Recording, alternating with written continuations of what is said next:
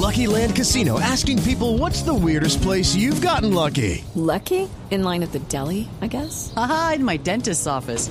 More than once, actually. Do I have to say? Yes, you do. In the car before my kids' PTA meeting. Really? Yes. Excuse me, what's the weirdest place you've gotten lucky? I never win and tell. Well, there you have it. You can get lucky anywhere playing at LuckyLandSlots.com. Play for free right now. Are you feeling lucky? No purchase necessary. Void where prohibited by law. 18 plus. Terms and conditions apply. See website for details. Bueno, vamos a empezar, sí, con el informe de nuestros periodistas Blue. Les, les decía que el presidente Juan Manuel Santos notificó al país que quiere la continuidad de sus políticas más allá del 2014 y de eso vamos a hablar más adelante.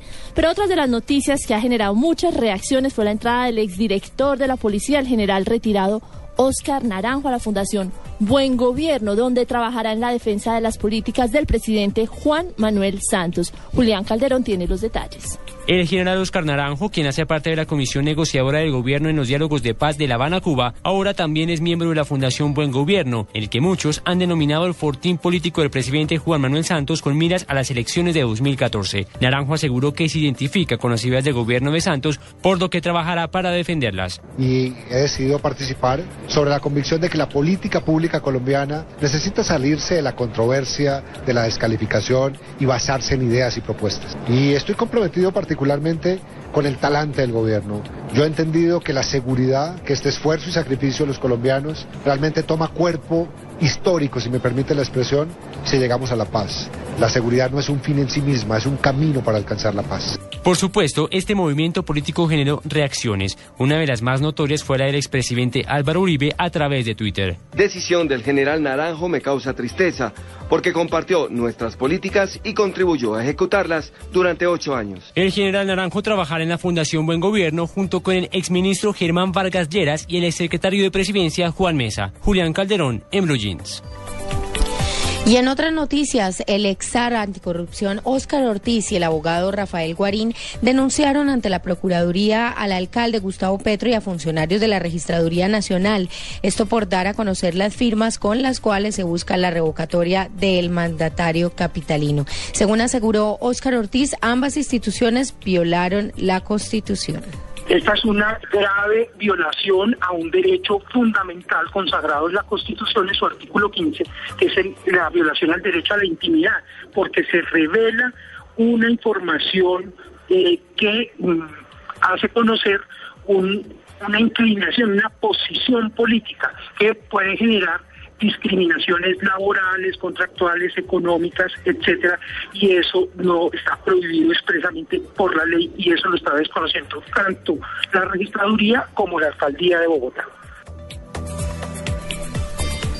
Continúa el debate por la supuesta liquidación de las EPS. Sin embargo, Sol Salud aseguró que el gobierno nacional no puede avanzar en el proceso de su liquidación o de la liquidación completa de toda la entidad. Daniela Morales tiene los detalles. La EPS Sol Salud, mediante un comunicado, señaló que continuará prestando los servicios a todos los afiliados del régimen subsidiado y contributivo. Señaló textualmente, es importante tener en cuenta que a la fecha la resolución que ordena la liquidación de Sol Salud No se encuentra en firme, razón por la cual no hay lugar a efectuar traslados a otras EPS.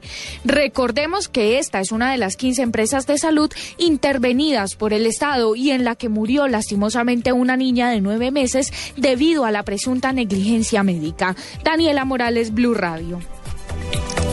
Y ante el anuncio del presidente de Venezuela, Nicolás Maduro, de que conoce las identidades de las 900 mil personas que no votaron por él en las elecciones del pasado 14 de abril, el líder opositor Enrique Capriles asegura que está violando la ley porque el voto es secreto. Miguel Garzón tiene la información.